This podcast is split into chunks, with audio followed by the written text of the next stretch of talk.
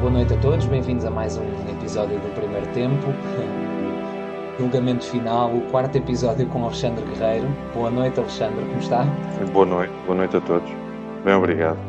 Fantástico. Sabino, estás por aí? Estou por aqui. Boa noite a todos aqueles que nos estão a acompanhar. Espero que estejam bons de saúde e com uh, vontade de passar connosco mais uma hora de, de, de boa informação sobre, neste caso, o julgamento Alcochete. Fantástico. Portanto, Sabina, deixa-te abrir as hostilidades hoje. Começa tu. Sim. Um, Alexandre, mais uma vez, uh, uh, agradecer por ter uh, estar presente aqui no nosso podcast e começarei por, por aquilo que, digamos, pelo fim. Um, tivemos agora as, as alegações finais da, da, da, acusação no processo de Alcochete, vamos ter amanhã as alegações da, da defesa. Um, a, questão que se coloca em termos das alegações finais da acusação é que elas, em termos daquilo que se propunha, propunha no, no, em todo este processo de Alcochete, uh, em termos da gravidade de toda essa situação, uh, são alegações que, comparadas com a, a, dimensão que o processo teve no início, um, diminuem bastante o impacto de todo o processo de, de, de, de Alcochete. Pelo menos aquilo que a acusação pede em termos de, de, de penas e de classificação do, do, de todo o caso, e inclusive do, do ex-presidente Carvalho. Um, como é que vê, como é que uh, viu essas uh, alegações da, da, da, acusação e como é que as interpreta dentro do todo este processo que decorreu até agora? Olha, vi muito bem, vi muito bem, porque finalmente, às vezes, se calhar é preciso chegar ao fim para se encontrar algum bom senso, para se encontrar uh, algum sentido na, em toda a missão do Ministério Público. Portanto, isto ainda há esperança para muita coisa, há esperança para a Justiça e há esperança também para a missão do Ministério Público. Quando falamos de um, de um julgamento e de um processo que, à partida, já tinha um desfecho uh, pretendido, uh, acabamos por ter, finalmente, com uma mudança de procuradora, vemos logo que aqui algumas diferenças. Desde logo que, provavelmente, uh, a figura ou a personalidade inspiradora e eu quero colocar as coisas apenas nestes termos, não quero alongar muito, desta procuradora não é a mesma da anterior, portanto, do ponto de vista intelectual e não só, a procuradora anterior tinha uma figura na qual se inspiraria, não só intelectualmente, mas mais até do que intelectualmente, e prosseguiu uma teoria que foi avançada num determinado canal de televisão, de forma cega, ignorando completamente o mal que estaria a fazer uh, aos visados, e agora finalmente encontramos bom senso. Mas isso já tinha ficado até patente, uh, não só com esta procuradora, como também com a, o próprio comportamento e a posição do coletivo de juízas. Uh, na forma de falar, na forma de se dirigirem às pessoas, na forma de conseguirem compreender as inquietações das pessoas. Aliás, eu posso dizer que agora é fácil fazermos contas, não é? Depois, de, depois do, do, resultado e depois do jogo terminar, é fácil perceber como é que ele ia acontecer. Mas se nós olharmos para um conjunto de disposição, de disposições, digamos assim, que, que, que o coletivo se veio demonstrar ao longo do processo, nós percebemos logo que na primeira sessão uh, foi autorizado a que alguns arguídos, sobretudo aqueles que estão a trabalhar, que não marcassem presença na, nas sessões todas. Uh, isto pode parecer que não, mas agora, juntando as peças todas, tudo isso faz o seu sentido, ou seja, mostra logo que não há uma posição ou uma postura hostil daquele coletivo para querer dar uns açoites aos arguídos como se crianças fossem e a querer mostrá-los quase como se fossem todos em fila, todos perfilados de uma determinada maneira para mostrar ao país a tremenda vergonha do ato terrorista que todos eles praticaram. Portanto, isso por si só já foi um bom pronúncio daquilo que viria a acontecer até ao momento e daquilo que eu acredito pode acontecer mais tarde. O que é que é importante aqui distinguir? Ponto número um. Esta procuradora não disse que houve dúvidas relativamente às autorias morais, uh, e vou-me concentrar sobretudo na, na de Bruno Carvalho, e até mesmo na de, na de Nuno Mendes, em nenhuma delas, mas sobretudo na de Bruno Carvalho, a Procuradora disse, durante as suas alegações, dúvidas subsistem sobre se participou ou não. Não, isto nunca foi dito. Aquilo que foi dito foi, não há prova. E o facto de não haver prova, ou de não ter sido apresentada prova sobre todos os factos que foram imputados ao longo daquele inquérito e que depois que foram vertidos naquela acusação contra Bruno Carvalho, permite claramente concluir de que não restam dúvidas que o ainda arguído Bruno de Carvalho, neste caso, não, não terá praticado aqueles atos. Eu volto a frisar isto porque é hum. é muito importante distinguir isto. Uma coisa é acontecer como no julgamento de Rosa Grilo, em que o António Joaquim, bem, teve um comportamento estranho, temos aqui várias dúvidas, mas olhem, indúbio para o réu. Outra coisa completamente diferente é termos a procuradora do princípio ao fim a comportar-se como se fosse uma advogada de defesa. Porque este foi o comportamento. A, a, a procuradora chegou a dizer hum. por, diversas, por diversas vezes não só que nada se provou, como veio mesmo frisar que alguns fatos eram completamente irrelevantes, como a questão da mudança da hora do treino, veio inclusivamente aceitar a interpretação que foi feita sobre as frases alegadamente proferidas por Bruno de Carvalho e outras que o próprio confirmou que este teria dito, no sentido de as desvalorizar e de as contextualizar no espaço devido. Portanto, a meu ver, e isto é muito importante, independentemente do desfecho que se possa ter depois, a acusação, o órgão acusador do Estado, o órgão que até ao momento, ou pelo menos até ao julgamento, teve uma postura absolutamente vergonhosa, agora acabou por assumir, e esta é a importância de ter o órgão acusador de desfazer toda, toda, toda esta encrenca que foi criada pela procuradora anterior, no sentido de se descolar absolutamente, de se demarcar de tudo aquilo que tinha sido desenvolvido até à acusação. Portanto, e tudo isto acaba por ser, volto a dizer, muito importante. O que é que pode acontecer aqui? É muito importante dizer às pessoas o seguinte: o facto de o Ministério Público ter deduzido a acusação não significa que, chegando agora a esta fase de julgamento, que uh, o facto de ter umas alegações nas quais propõe e promove a absolvição do arguído, neste caso Bruno de Carvalho, que o, o coletivo esteja obrigado a seguir a, as alegações do Ministério Público. Pelo contrário, as alegações do Ministério Público não vinculam um coletivo. A partir do momento em que a, a, a acusação é deduzida, o Ministério Público deve promover as diligências necessárias para garantir que é produzida prova para corroborar aquilo de que acusa alguém.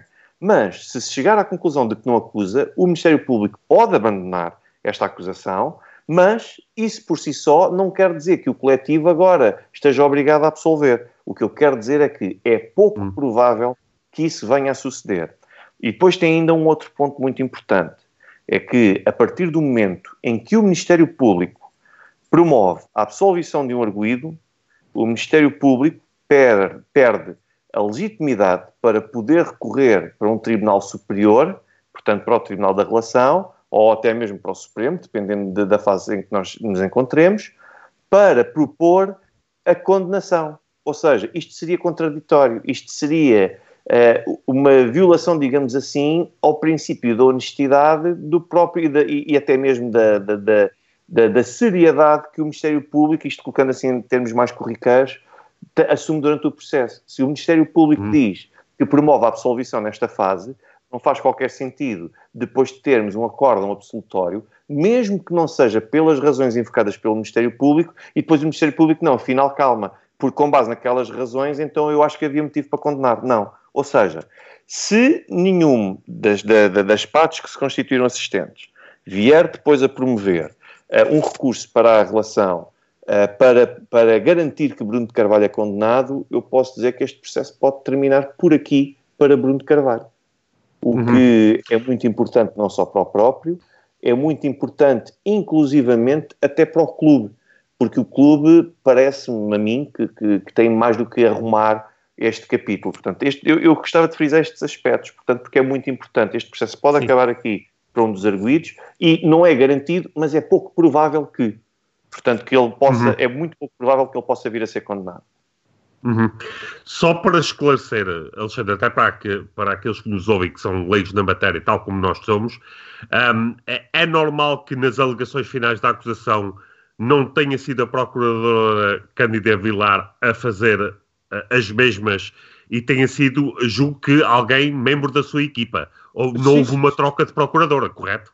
Não, mas há, há, há, uma, há uma troca de procuradora em, em função da fase de processo. Portanto, isso pode acontecer, e depende naturalmente quando nós falamos dos tribunais, quando falamos de tribunais mais pequenos, é muito mais difícil conseguir fazer esta troca. Mas eu dou-vos um exemplo, vejam o julgamento de Rosa Grilo. O julgamento, o processo de Rosa Grilo, do triatleta, teve três procuradores. Teve um procurador numa fase inicial que promoveu o inquérito, depois houve um outro que acabou por deduzir a acusação e que terá entrado a meio do inquérito, e agora no julgamento tivemos um outro procurador ainda aqui envolvido. Portanto, estamos a falar de tudo procuradores diferentes. E isto, a meu ver, até faz sentido, porque é uma forma de colocar à prova os procura... o Ministério Público, porque se um arguído acaba, eh, se um, perdão, se um procurador não acompanhar a tese do outro, então do, do outro que tinha desenvolvido a acusação, e que acabou por eh, dirigir o inquérito na fase anterior, então, muito provavelmente, quando o próprio procurador não acredita, isso significa que uh, talvez esta acusação e todo este, e, e, esse processo esteja fragilizado. Mas isto acontece uhum. recorrentemente, ou seja, termos um procurador numa fase processual e depois termos um procurador na fase de julgamento. Já exatamente por isto que eu vos estou a dizer, coloca à prova até a solidez da acusação do Ministério Público. Portanto, e, e várias vezes acontece o Ministério Público abandonar, portanto, e pedir a absolvição de arguídos, não só, não só necessariamente pela questão da prova, eh, pela questão da acusação, digo, porque uma coisa é na fase de inquérito haver suspeitas, mas se não se produz prova, não faz sentido que o Ministério Público esteja a promover a condenação, porque sim. Isto remete até para aquela situação que ocorreu aqui há uns meses na Procuradoria-Geral Distrital do, do Porto, em que uh, a direção obrigou ou quis obrigar os procuradores, independentemente de acreditarem ou não na acusação que ali estava, a, a, propor, a promoverem sempre a, a, condenação. Quer dizer, isto, não é por isto que o Ministério Público serve. O Ministério Público não tem de condenar custo que custar, não tem de pedir, a, aliás, não tem de pedir a condenação custo que custar. Só se fizer sentido, só se for produzida a prova nesse sentido. Portanto, e neste caso, uhum. a Procuradora foi categórica. Portanto, não, não foi produzida a prova e não restam dúvidas perante isso, sobre uh, o grau de inocência dos envolvidos. Aliás, a própria Procuradora acabou por justificar, como eu disse há instantes, várias frases e acabou por enquadrar várias atitudes, mesmo feitas por Bruno Carvalho. Isto por si só significa que o Ministério Público ficou plenamente convencido de que alguém aqui é inocente. E depois outro uhum. facto importante, a questão do terrorismo, que também caiu e que isso é muito Sim. importante, já não só necessariamente para, para Bruno Carvalho, mas relativamente aos restantes, aos, aos autores materiais do crime, é muito importante, é tremendamente importante. Uhum.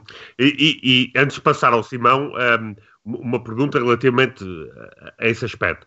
Há, há uma espécie de mini narrativa uh, que vem vagamente sendo uh, uh, publicitada relativamente a este, a este pedido da, da absolvição de Bruno Carvalho, no sentido de tentar passar a ideia de que, afinal de contas, a autoria moral seria sempre muito difícil de provar, mas que isto não, não o inocenta, mas foi, era apenas algo muito difícil de, de relacionar com a de factualmente comprovar por parte do Ministério Público. No entanto, quem uh, acompanhou de perto todo o desenrolar do julgamento, julgo que percebeu claramente de que aqui não foi uma questão de falta de provas, foi uma questão pura e simplesmente essa, aquilo de que Bruno Carvalho estava a ser acusado, pura e simplesmente não se passou. Não, mas, mas repara como é uma coisa. se ultrapassa essa narrativa? Mas repara uma coisa, esta, esta narrativa, isto também depende, não é, do grau de boa-fé com que as pessoas que preferem este tipo Sim. de narrativas uh, estão a fazê-lo, não é? Repara uma coisa, eu posso dizer que você, neste caso concreto, eh, numa outra situação, que cometeu um crime de roubo. Vamos lá ver. O Ministério Público não vai encontrar provas disso. O facto de não encontrar provas, a meu ver, é categórico. Não é, é, é categórico no sentido de dizer que a pessoa é inocente eu posso acusá-lo do que quiser. Agora, o Ministério Sim. Público não vai encontrar provas de nada. Portanto, isso por si só quer dizer que vai manter-se a suspeição sobre si. Quer dizer, é absurdo. Só alguém de muita má fé e só alguém que não acompanhou as alegações do Ministério Público, neste caso concreto, é que pode fazer esse tipo de leitura. Portanto, isto agora parece-me um pouco a teoria do copo meio cheio do copo meio vazio, e quem andou a desenvolver uma determinada narrativa agora decide virar o bico ao prego para tentar ainda assim ganhar alguma coisa. Não, é pura má fé. Eu, eu digo aqui de uma forma categórica. Não restam dúvidas quanto a isso, não restam dúvidas quanto a esse não envolvimento. Portanto, a partir daqui, qualquer coisa que as pessoas quiserem dizer, eu peço imensa desculpa, mas só podem estar de má fé, e, e aliás há muita gente de má fé, e, e, e isso nota-se até por alguns, pelas capas de alguns jornais, que agora parece que se esqueceram de um conjunto de títulos que andaram a desenvolver durante quase dois anos, não é? E agora onde é que sim, estão? Sim. Agora desaparecem. Sim. O simples facto de desaparecerem e de não tentarem dizer, bom, uh, não, se, não se reuniu provas, mas ainda assim ele é o autor moral. Não. Vamos lá ver uma coisa. As pessoas, para já, antes de falar em autoria, têm de saber o que é autoria material e autoria moral. E depois têm de perceber até que existe uma diferença de autoria moral para instigação. O autor moral não é assim tão difícil de provar quanto isso. O autor moral não está no local do crime, não participa materialmente na comissão do crime, mas é alguém que tem o total controlo do desenvolvimento do crime do princípio ao fim. Ou seja, é alguém que a qualquer instante pode aparecer uh, junto daqueles que cometem o ato de forma material e dizer Uh, eu quero que isto acabe agora, não continue a desenvolver. Ou seja, vamos colocar o, o caso, por exemplo, de alguém que efetivamente manda alguém fazer ajustes de contas a, a, determinadas pessoas, ou por questões de dívidas, ou por vinganças, o que quiser. A pessoa que contrata alguém para fazer um determinado ato de vingança desta natureza, do princípio ao fim, pode dizer alto, afinal arrependi-me, não quero que façam isso. E eles cumprem as ordens e deixam de o fazer. Logo por aí, a questão da autoria moral era extremamente absurda. O que poderia eventualmente ser discutível era se afinal se trataria de uma instigação, que já não é a mesma coisa. Uma instigação uhum. é alguém que está à distância a tentar inspirar as pessoas para cometer um determinado ato. Mas vamos lá ver uma coisa. Se eu disser agora, bem, realmente, uh, o Bruno, vamos, vamos colocar o Bruno Carvalho, Vamos colocar as coisas nesta posição. O Bruno Carvalho é um tipo que, bem, eu nem aguento este tipo, eu não posso mais ouvir falar deste tipo. E há alguém que me ouve a dizer isto. E de repente decide agredir Bruno de Carvalho. Diga-me, se terei eu instigado, mas isto faz sentido? Então o facto da pessoa fazer desabafos sobre insatisfação de, de algum comportamento de uma outra pessoa, isto é o suficiente para se considerar que se instigou alguém? Quer dizer, volta, volta outra vez à questão da, da, da má-fé e da boa-fé. Só alguém muito mal intencionado é que pode interpretar isto desta maneira. Um instigador anda a tentar encontrar motivos para provocar, anda a tentar encontrar razões para que os outros se sintam espicaçados para lá ir. Bruno Carvalho nunca se dirigiu diretamente a nenhuma claque. Bruno Carvalho fez aquilo que um, que um adepto faz, manifestou a sua insatisfação. De uma forma que, por acaso, por acaso, até parece ter dado resultados, porque parece que o Sporting naquela altura até venceu sete jogos seguidos, se eu não estou em erro. Ou seja, e isto é uma seis. tática utilizada, uhum. pronto, seis jogos ou isso.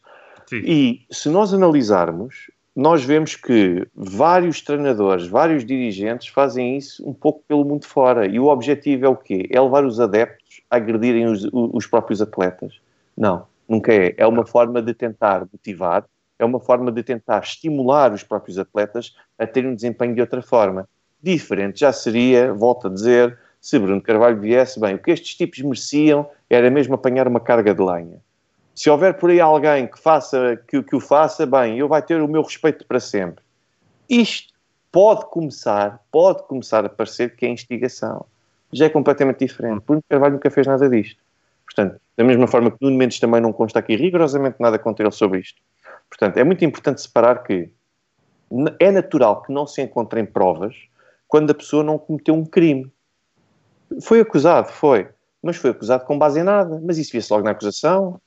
As pessoas se lerem a acusação do princípio ao fim perguntam, então, mas o que é que há aqui que se possa minimamente aproveitar? E eu digo-lhe, absolutamente nada. Agora, porquê é que o Ministério Público e porquê é que um juiz de instrução criminal levou a que um conjunto de pessoas, 44 pessoas respondessem por crimes de terrorismo, três deles numa autoria moral uh, completamente enfabulada, bem, se calhar isso, os dois vão ter de responder de alguma maneira. Sim, isso, isso, isso espero que aconteça. Simão. Eu tenho. Que com base neste. Estava aqui a pensar para os meus botões. Vamos supor que o Bruno é realmente ilibado, não é? Que não é só recomendação, mas que sim é ilibado.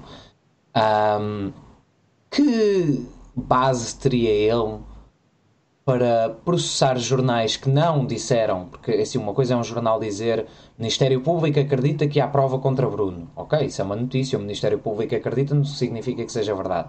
Mas jornais que disseram Bruno cometeu crime terrorista, não sei o quê, como vimos algumas manchetes dizer, há aqui alguma base para o Bruno basicamente meter um mega processo em cima de vários órgãos de comunicação social? Eu julgo, que existe, eu julgo que existe margem para isso, até porque há, há, alguns profissionais, profissionais apenas porque têm a carteira própria para exercer a profissão e não necessariamente porque o seu comportamento corresponde àquilo que um profissional deve ser. Mas houve profissionais que parece-me que andaram sempre a perseguir e sempre a bater na mesma tecla e com uma, com uma dupla intenção a primeira, porque sabem que dá clique, sabem que vai dar dinheiro de publicidade, sabem que vai dar fama, sabem que as pessoas vão ver, sabem que há interesse. E o segundo, por nutrirem alguma espécie de sentimento relativamente ao próprio. Uma coisa é noticiar, e é para isso que o jornalista serve. E o jornalista, em primeiro lugar, não é um analista. O jornalista deve revelar factos. Outra coisa é desenvolver realidades paralelas para tentar colocar a opinião pública contra uma determinada pessoa. E isso, como vocês bem sabem, foi mais o que aconteceu. O que aconteceu não foi noticiar as coisas que aconteceram, aquilo, até no próprio julgamento, nós vemos a forma como certas notícias foram comunicadas e nós vemos que aquilo que ali consta não correspondeu à realidade. Ou seja, das duas, uma. Ou a pessoa que foi responsável por fazer a cobertura da notícia é de facto incompetente, é um péssimo profissional, ou então, quando insiste repetidas vezes, sempre nos mesmos pormenores, para tentar dar, dar de que aquela pessoa cometeu e fez alguma coisa, então nós aí temos uma situação de losa. E quando temos uma situação de losa, parece-me a mim que existe margem para poder atuar, quer contra essas pessoas, quer contra esses jornais. Até porque quando chega a altura de repor a verdade, por aqui se vê a boa-fé dos jornais e dos canais de televisão. Por aqui se vê a boa-fé se existisse essa boa-fé, agora, este aquilo que aconteceu ontem, que todos nós ficámos a saber, teria tido o mesmo grau de mediatização que teve tudo o que está para trás, desde teorias da conspiração de que agora é que os arguídos vão entregar Bruno de Carvalho, agora é que os arguídos se vão juntar todos e eles vão descozer-se quando chegar à fase de final de julgamento. Onde é que isso está tudo? Nada, não consta em lado nenhum. Ninguém conhece. Exatamente. Porque, porque é tudo mentira, porque é tudo enfabulado. Portanto, essas pessoas vão ter de responder porque os conteúdos são caluniosos, os, os conteúdos atentam contra a imagem das pessoas visadas e de uma forma grave. Nós não estamos a falar de uma suposta fonte que numa notícia teria dito qualquer coisa e o jornalista caiu naquela armadilha. Nós estamos a falar de dezenas, e se calhar eu estou, isto, isto é um eufemismo, dezenas, porque eu não quero dizer centenas, mas se calhar são mesmo centenas de conteúdos, todos eles sempre a tentar denegrir, sempre a tentar mostrar um lado das coisas que efetivamente não corresponde à realidade. E uma coisa é a pessoa querer fazer uma interpretação maldosa e de alguma forma poderá estar no seu direito, em parte estará no seu direito. Outra coisa é as pessoas começarem a acrescentar factos que são de uma realidade completamente inventada. E isso tem de, ser, tem, tem de ter responsabilidades, tem de ter consequências. Exatamente. E, e agora do, do reverso da medalha, numa situação mais eu neste momento estou muito mais preocupado com o Bruno Cidadão do que o ataque que foi vítima, não é? Do que o Bruno, qualquer tipo de relação com o Sporting, seja ela qual for. Eu, e preocupa-me é o Bruno como pessoa, porque ele sofreu, ninguém merece, em cima de tudo. Mas aqui há, há uma questão que eu agora ponho, relacionado com o Bruno Sporting, que é quando foi feita a, a Assembleia de Destituição em 2018, aquela que nem nós todos concordamos se é legal ou não um, a maior parte dos fundamentos é com base no Bruno ser o autor moral. Ora, ele é destituído sobre uma coisa que se vem a provar que não existe.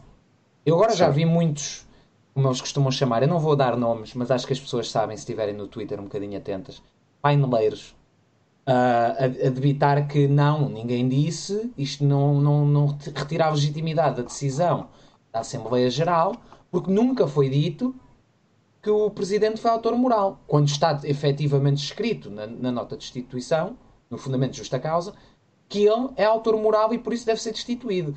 Agora aqui a questão que se põe é, pode ele, com base na decisão deste julgamento, caso seja efetivamente ilibado, pedir a reversão da Assembleia de Destituição ou não?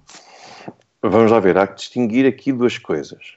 A primeira delas é que a responsabilidade disciplinar seja ela no âmbito laboral, seja ela no, no, âmbito do associativismo, seja ela no âmbito de qualquer outra realidade, a responsabilidade disciplinar não se confunde com a responsabilidade criminal.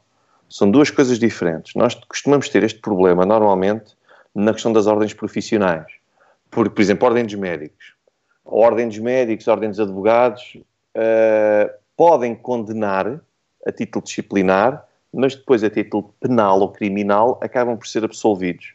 E, por exemplo, a ordem dos médicos faz uma coisa que a mim ainda mais confusão me faz, que é esperar, deixa o profissional continuar a atuar e só quando existe uma condenação é que aí avança. Para quê? Para evitar depois que esse julgamento ou que essa pena, a sanção decidida pela ordem, que depois possa ser impugnada judicialmente. Eh, uma coisa não se confunde com a outra, isto está na Constituição, e eu se calhar atrevo-me a dizer no número 10 do artigo 32, eu agora não sei se é o artigo 32, tem 10, 10 números, mas pronto, ah, será uh, no número 10 ou do artigo 29 ou do artigo 32 que separa exatamente a responsabilidade criminal da responsabilidade disciplinar. Portanto, os dois são duas coisas distintas. Mas, quando a responsabilidade disciplinar uh, acaba por ser exercida, a ação disciplinar acaba por ser exercida sustentando-se exclusivamente naquilo que é o desenvolvimento da realidade a título criminal, então nós poderemos ter aí uma base para poder impugnar a responsabilidade disciplinar. Porque a responsabilidade disciplinar está prevista para que os próprios órgãos desencadeiem as suas iniciativas para, e façam o seu próprio inquérito interno para chegar a uma conclusão.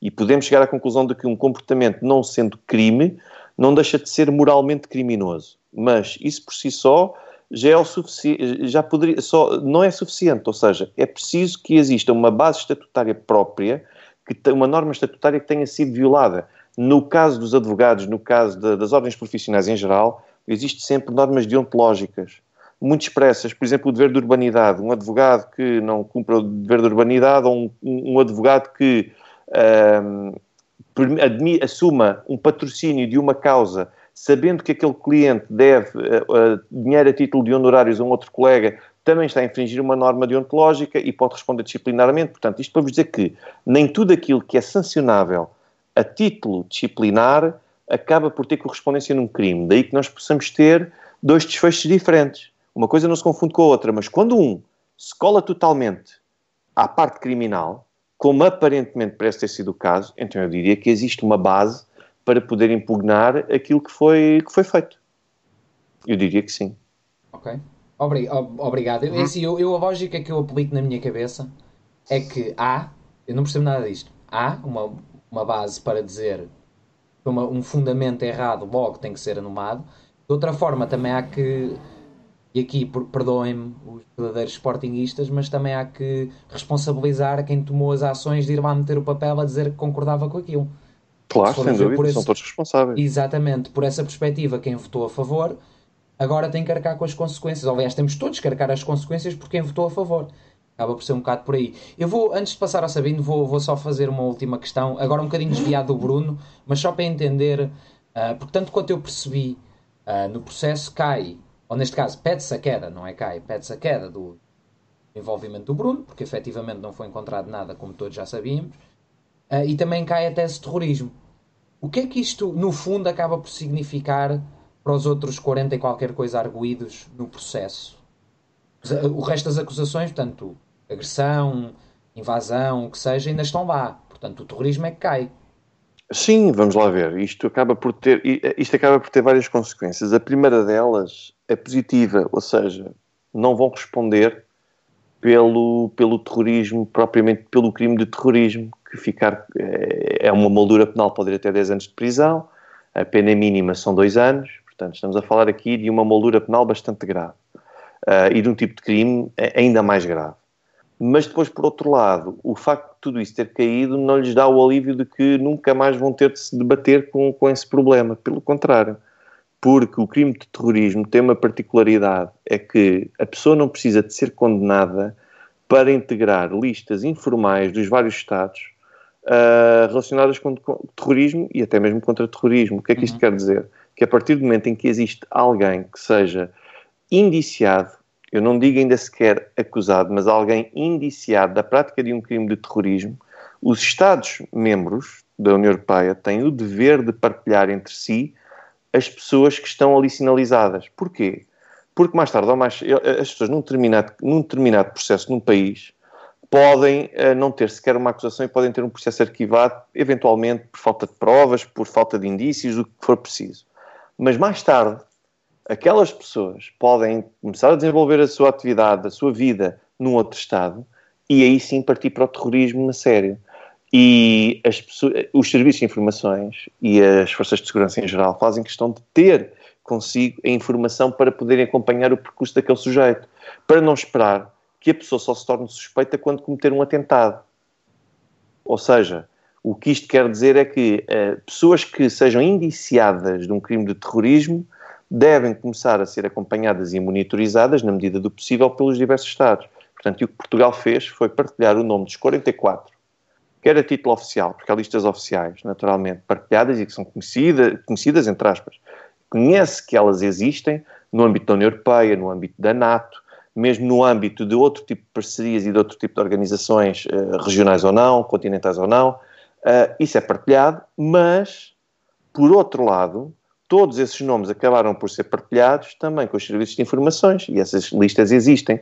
São listas que são inseridas em, base em bases de dados uh, que os, os Estados uh, oficialmente não as reconhecem como tal, mas que todas as forças de segurança e todos os serviços de informações têm. O que é que isto quer dizer? Que a pessoa nunca na vida poderá pedir para ser retirada de uma lista que oficialmente não existe.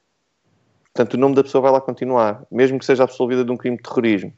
A menos que, sendo comunicada essa decisão aos diversos Estados, uh, cada serviço de informações decida voluntariamente retirar. Mas depois há isto: as pessoas não acompanharam o processo nos outros países. As pessoas não sabem porque é que esta pessoa deixou, começou por ser terrorista ou suspeita de terrorismo e agora deixou de o ser. Portanto, estes nomes vão continuar a lá constar. Estes nomes, para vocês terem uma ideia, um dia há um, de, um dos 44 que, que vai viajar porque vai poder viajar e vai sentir dificuldades em conseguir tirar um visto para os Estados Unidos. Vai, vai sentir dificuldades em encontrar uh, e em conseguir ser contratado para um, para um trabalho num outro país. Vai viajar e quando chegar ao outro lado vai ser alvo de revistas e de buscas provavelmente mais rigorosas do que para os restantes passageiros, sem perceber porquê e sem que lhe seja justificado o porquê. Podem dizer que aquilo é, é, é de forma aleatória e não. Ou seja, as pessoas vão ficar para sempre com este estigma é muito importante perceber isto, é que há aqui uma, uma sanção acessória que é aplicada independentemente de haver condenação ou não. E como é que as pessoas vão conseguir saber isto? Não conseguem.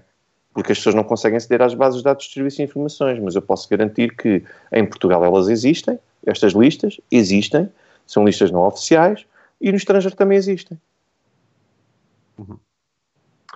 É, portanto, basicamente isto será um estigma que irá acompanhar o Carvalho para o resto da vida. Claro, sem dúvida. Okay. Os 44, os 44 um, vão estar sujeitos a isto. Sim, sim, sim.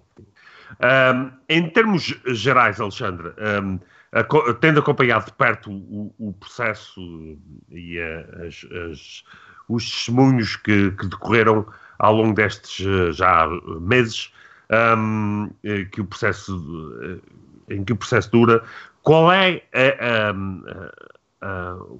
ou melhor, julga que estamos mais próximos da, da, verdade do que é que realmente aconteceu em Alcochete? Ou seja, em termos gerais, eh, consegue perceber o, o, que é que aconteceu realmente na, na, no, no, ataque de Alcochete? Houve realmente responsáveis que não foram chamados uh, à justiça? Foi um, um, um, digamos, um protesto que correu mal? Que, que, ideia que tem do que é que foi exatamente que aconteceu um, um, nesse ataque à academia? Uh, a meu ver, ficamos, ficamos bastante esclarecidos sobre qual foi a motivação. Ponto número um: a motivação. Não, e aliás, a Procuradora também entrou neste, neste campo nas alegações finais. Uh, a motivação não foi uh, posts publicados no Facebook, uh, formas de incentivo que muitos possam entender que não, que não foram, o que for, não foi nada relacionado com, com, a forma como um presidente ou como um dirigente conduziu a sua política de, de gestão de recursos humanos e de gestão de atletas, mas aquilo que se entendeu que despoltou tudo aquilo que aconteceu na Academia de Alcochete foi os acontecimentos ainda no Estádio da Madeira, houve o Acunha, que se dirigiu ao Fernando Mendes e que dirigiu impropérios à mãe do Fernando Mendes, que tinha falecido um mês antes.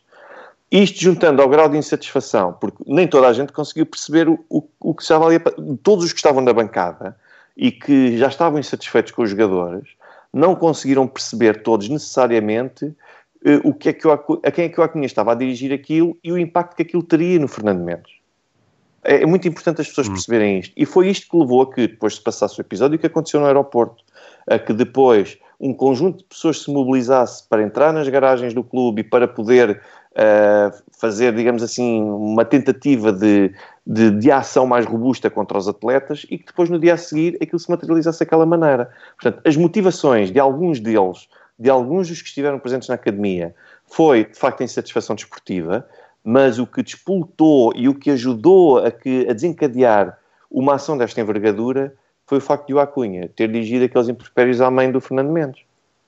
Uhum. A mim parece-me claro, mas depois há um outro aspecto, e é este aspecto que não ficou tão claro, que é, houve um conjunto de outras pessoas que sabiam que este ataque ia ter lugar. Exato. Uh, por que motivo é que essas pessoas não foram uh, acrescentadas, não foram, não deram entrada neste processo como arguídas?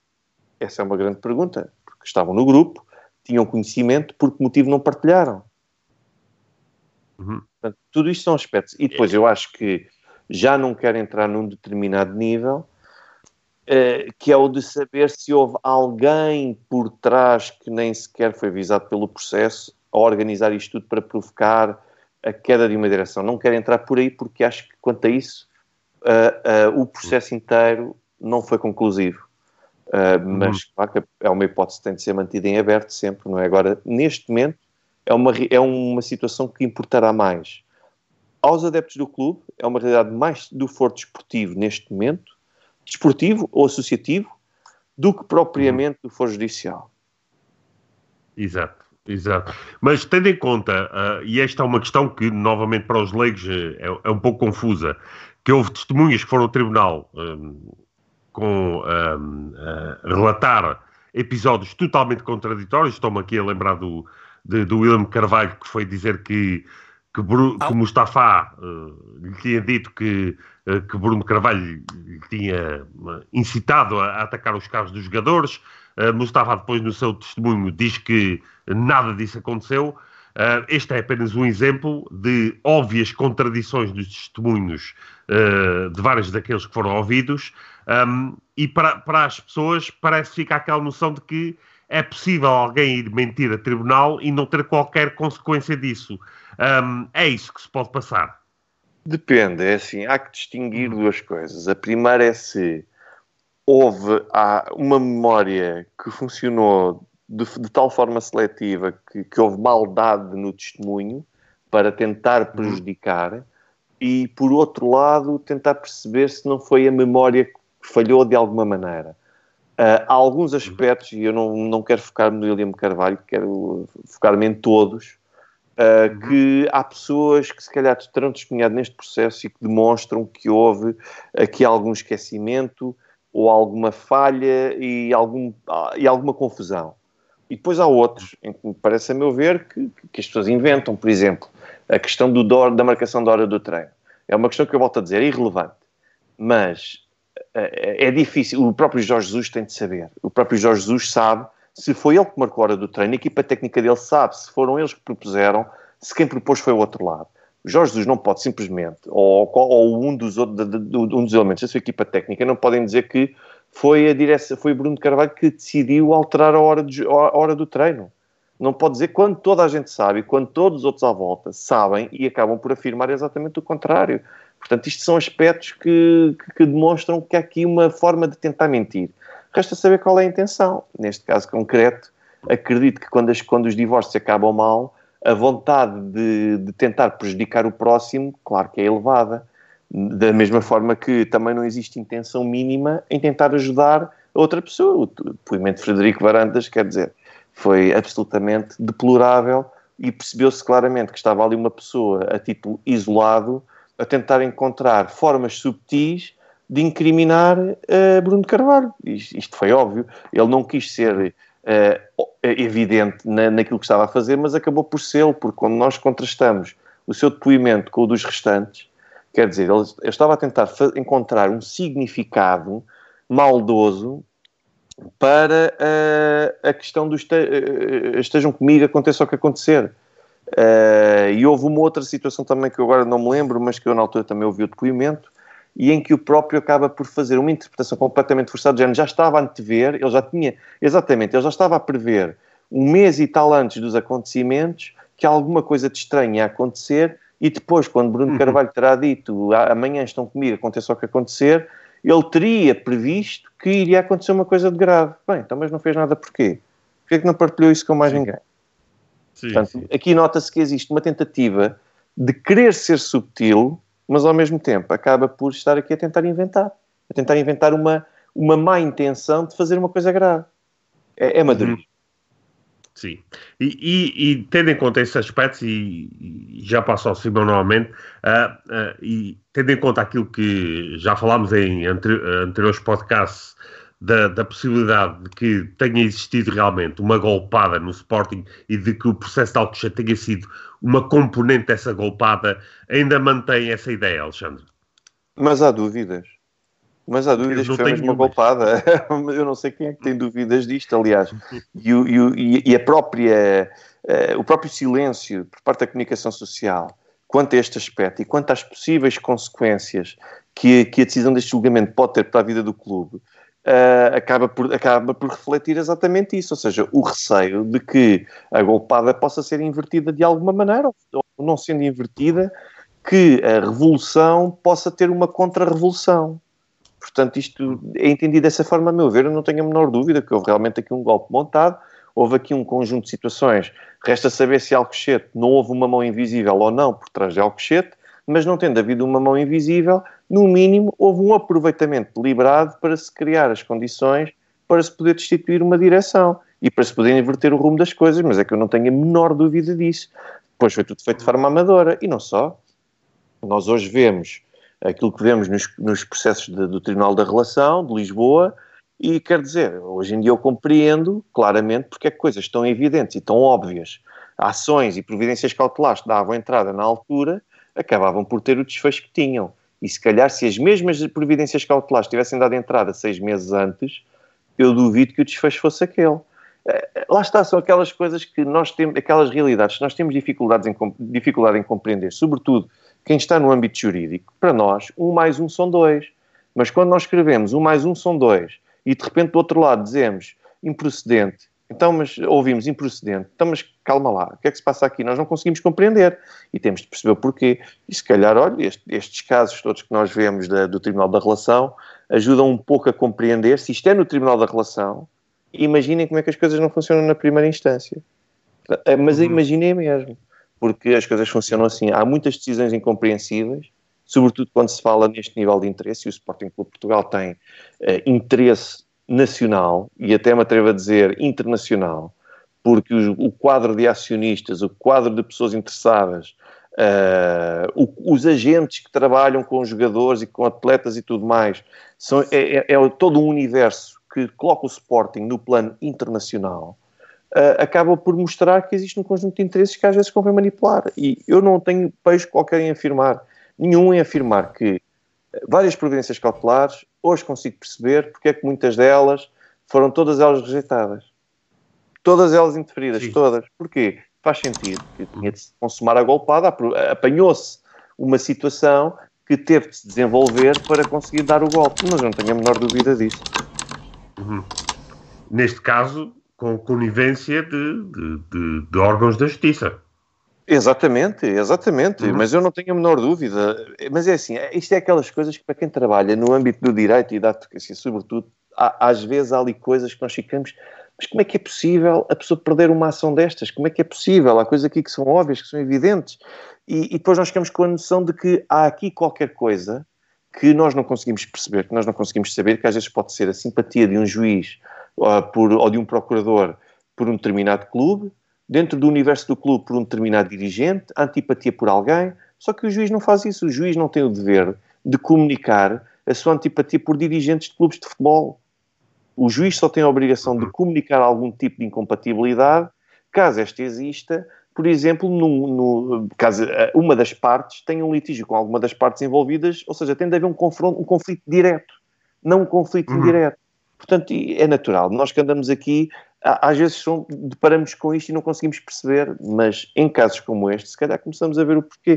Houve uma intenção, e quando tem o Presidente da República, o Presidente da Assembleia da República, a dizerem logo imediatamente que isto é um, um caso de terrorismo, isto tem de ser resolvido, isto é, é grave para, para, para, Portugal, denigra a imagem do país. Quer dizer, isto é uma forma de pressionar a Justiça a decidir de uma determinada forma. E se a Justiça não tinha simpatia, já não tinha simpatia por um determinado conjunto de dirigentes, menos simpatia ainda terá porque alguma vez alguém se atreverá a, a, decidir no sentido contrário ao Presidente da República e ao Presidente da Assembleia da República. Não. Nós vamos esperar dois anos, como esta Procuradora agora fez, esperou dois anos e agora sim vamos lá tentar repor as coisas e corrigir as coisas. Entretanto, os estragos fizeram-se. Exato. Simão. Eu estou. Eu queria mudar também para fecharmos o programa, que há agora outro, um outro sucesso que promete. Um, mas para fechar o, aqui o capítulo, se calhar, da Alcochete e do, e do que a Procuradora fez, um somatório. Pedia ao, ao, Alexandre um sumário do que foi isto, do, para mim, não existência de sumo nisto e o que é que isto significa para a justiça portuguesa. Assim, um pequeno sumário. Eu sei que é uma pergunta muito abrangente, mas se calhar se consegue-me dizer alguma coisa. Eu acho que este caso de Alcochete acaba por mostrar tudo o que é a justiça portuguesa, o bom e o mau. Acabamos por ver o conjunto de erros e o conjunto de ações dolosas destinadas a prejudicar pessoas, porque sim, porque um procurador ou um juiz não nutre simpatia por, pelo, por algum ou por todos os arguídos, e a partir daí todo o conjunto de violação de direitos fundamentais, nós até tivemos direito a ver em recurso o caso do Nuno Mendes, que o colocou na trás das grades. Durante estes meses todos foram nove meses, até esse recurso demonstra a quantidade de desastres que podem ser preferidos pela justiça portuguesa. As pessoas é que não acompanham isto no dia a dia. As pessoas só estão habituadas a ter o grau de mediatismo e de acompanhamento neste caso concreto, mas eu posso-vos garantir, isto é o dia a dia. E a pessoa conseguir fazer prova, a pessoa conseguir inverter um determinado jogo para conseguir alterar o estado das coisas é extremamente difícil. E depois temos a parte boa. E a parte boa qual é que é? É muito simples. A parte boa é ver que depois temos alguns juízes que cumprem uh, o que é o Código de Processo Penal, alguns juízes que encaram os processos com seriedade e vemos também um Ministério Público que não se limita uh, a fazer uma investigação partindo de uma conclusão e depois esforçando-se para recolher elementos que venham a encaixar nessa conclusão. Não, é um Ministério Público que parte de uma premissa, temos de descobrir a verdade e vamos ver o que é que se passou e com base no que se passou chega a uma conclusão. Portanto, isto tem tudo o que é de bom e de mau. Quem quer, um case, quem quer estudar a sério, ter um case study sobre o que é a justiça portuguesa, no melhor e no pior, está aqui. Prisões preventivas, terrorismo, eh, tráfico de droga, violação de, de todo o tipo de direitos fundamentais que possam imaginar, está aqui tudo, está aqui tudo. A lição está aqui toda. Ainda bem que isto pode passar para público. Fantástico. E no, no fim do dia, prejudicou-se um grupo de indivíduos. Houve alguém que saiu pelos pingos da chuva, pelo menos aparentemente e acho que ficou, acaba por ficar consumado. Isto é o meu sumário também. acho que acaba por ficar consumado o que era necessário, que é o golpe no Sporting, onde se rebentaram já para aí coisa de 200 milhões de euros em dois anos. É uma, Pronto, soma isso, pequena. Isso é uma questão de gestão do Exatamente. O que eu posso dizer é que as pessoas têm de pensar que não é porque há uma revolução com mais ou menos legitimidade para ter sido conduzida, mas como sabemos, há golpes militares uh, um pouco por todo o mundo. Isto não quer dizer que sejam golpes legítimos. O que quer dizer é que quem tem a força acaba muitas vezes por prevalecer sobre quem tem razão. E muitas vezes uma minoria que tem a força acaba por prevalecer sobre uma maioria que tem razão e quer insistir na razão. Atenção.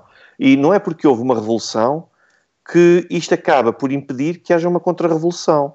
Portanto, essa contra-revolução não tem de ser logo no imediato, pode sempre ser operada mais tarde ou mais cedo. Agora, depender dos adeptos, daí-se dizer sempre que quem quis entregar o cartão, deixar de pagar cotas, calma. Um dia podem ser, pode ser necessário Exatamente. contar as espingardas todas, e quando for necessário contar as espingardas todas, aliás, vejam, desde que houve Alcochete, se quem se fez sócio nesse ano ainda continuar como sócio, já tem dois anos de sócio, tem dois anos de antiguidade, não acabou de chegar lá agora. Agora imaginem os outros todos que já têm vários anos. Portanto, há de chegar uma altura em que é necessário contar espingardas. E quando for preciso contar espingardas, não vão mandar o, o, o general para a frente do campo de batalha sozinho para disparar contra o inimigo. É tão simples quanto isto. Portanto, as coisas têm de ser ponderadas e perceber que não é porque houve um, uma revolução que as coisas já vão ser assim para sempre. Não. Nada é para sempre. Portanto, nem mesmo a vida. Portanto, muito menos isto.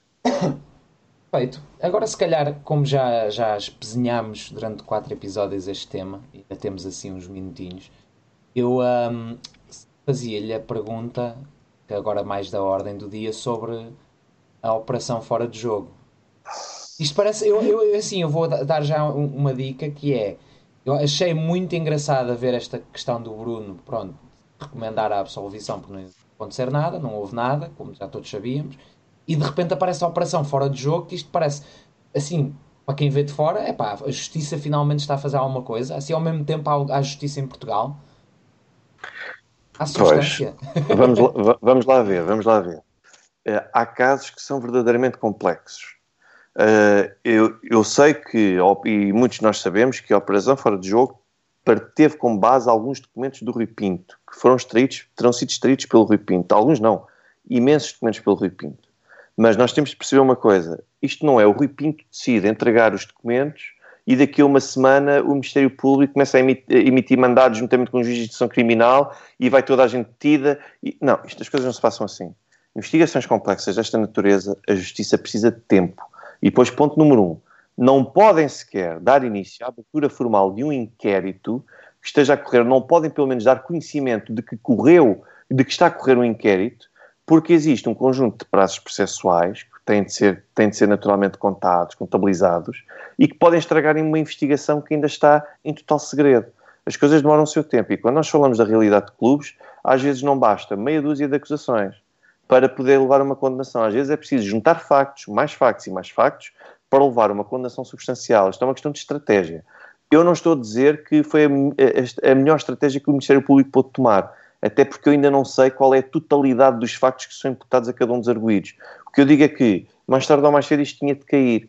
Não é quando os clubes que decidiram emitir aqueles comunicados a dizer que uh, nós não sabemos nada, nunca sempre colaboramos com toda a gente, que não está nada a correr. As coisas estão a correr. E quem diz contra os clubes diz que relativamente a outro tipo de atores, noutro tipo de crimes. O que é certo é que tem de se deixar a justiça funcionar. E a justiça aqui parte do princípio dessa investigação. Qual é o problema aqui nesta questão? É que o facto de demorar muito tempo pode levar a que não seja feita efetivamente justiça, porque há documentos que vão acabar por se perder, há documentos que não vão servir de prova, eu nem sei até que ponto é que não vão ser prescritos alguns destes crimes, Portanto, isso é um problema, mas as pessoas têm de perceber que estão aqui todos envolvidos. Faço ainda uma palavra para o seguinte: na altura não pude deixar uh, de achar uh, hilariante, e hilariante, estou a ser um pouco irónico quanto a este aspecto, uh, que o Sporting se apressou a dizer que as buscas realizadas no estádio e na casa do seu presidente atual deveram-se a operações feitas durante a anterior direção do Bruno Carvalho. Então, mas calma lá. Então, mas porquê que, Bruno, porquê Frederico Varandas foi constituído arguído uh, se os crimes teriam sido alegadamente cometidos por Bruno Carvalho? Alguém tem de me explicar isto? É o quê? Foi Frederico Varandas que acabou por uh, encobrir algum tipo de crime de Bruno de Carvalho, é isso? E é por isso que ele está agora como arguído? Porquê é que ele não veio dizer a público? Qual foi a razão? Nós, nos últimos dias, já temos descoberto o porquê. É porque, afinal, existe um conjunto de transferências atuais durante o período de Frederico Varandas que levantam muitas suspeitas à autoridade tributária e não só. Portanto, agora, é, eu acho curioso como se tenta logo inverter, achando que as pessoas são tolas e que as pessoas não juntam mais um. Então, mas porquê é que o presidente atual teve busca, mesmo que não fosse constituído arguído, porquê é que teve buscas em casa? Expliquem porquê. Só, só podia lá estar material incriminatório para o presidente anterior. Isto é ridículo. Exatamente. Mas o mais, mais, mais hilariante no meio disto tudo, e que é triste ao mesmo tempo, é ver que há adeptos que acreditam nisto. Eu não consigo perceber porquê. As pessoas realmente uh, são cegas e querem acreditar numa realidade que já têm fabulada na sua cabeça. É, é, triste, mas é só para as pessoas verem como às vezes juntar um mais um nem é difícil. Isto está tudo em fonte aberta. Está tudo em fonte aberta. E depois eu gostava de saber realmente, uh, sobretudo, por exemplo, aos, aos jogadores, quem são os jogadores que foram constituídos arguídos. E no caso do Icar Casilhas, isto é particularmente grave, porque como é que poderá ser possível a Federação Espanhola de Futebol ter um presidente que se tenha sido constituído arguído no âmbito deste tipo de processo? Ou seja, em que está em causa, não estamos a falar dele ser constituído arguído por um crime de condução sem carta, uh, por um crime de outro tipo de natureza, não. É um crime alegadamente praticado no âmbito da sua atividade esportiva. Ou seja, isto do ponto de vista moral afeta claramente a candidatura. E eu, eu foco-me exclusivamente no Casilhas porque ele é o único que está a concorrer à federação de um país. Portanto, isto é um impacto a nível global completamente diferente daquele que tem uh, qualquer jogador do Benfica, Porto, Sporting ou até Sporting Braga, Portimonense, o que quiserem. Portanto, uh, estes são os aspectos que eu gostava de frisar, mas a justiça tem o seu tempo para funcionar e aqui vamos ver com o tempo se realmente valeu a pena ou não esperar este tempo todo para finalmente ser conhecido um inquérito e serem constituídos arguídos. Obrigadíssimo, Sabino. Muito bem, eu, eu, eu julgo só, só para terminar, queria, não queria deixar de referir que durante todo este processo do, de, de Alcochete, ainda antes, antes disso, uh, se houve uma voz lúcida, um, factual e que realmente se conseguiu ter a independência necessária no, nos mass media portugueses, foi a voz do Alexandre de, relativamente a, a, toda esta situação.